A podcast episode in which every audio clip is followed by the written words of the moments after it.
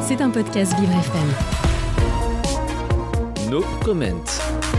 Le 16 septembre 2022, une révolution a débuté en Iran. No Comment vous livre chaque jour une actualité factuelle de la situation dans le pays.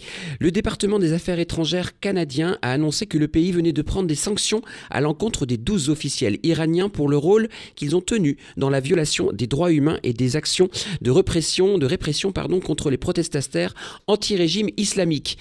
Personne n'a été tué. Voici la réponse glaçante apportée au Conseil des droits de l'homme de l'ONU par le chef de la diplomatie iranienne, Amir Rabdoalian, euh, au journaliste de la chaîne Iran International qui l'interrogeait sur les 481 manifestants tués en Iran depuis le début de la révolution.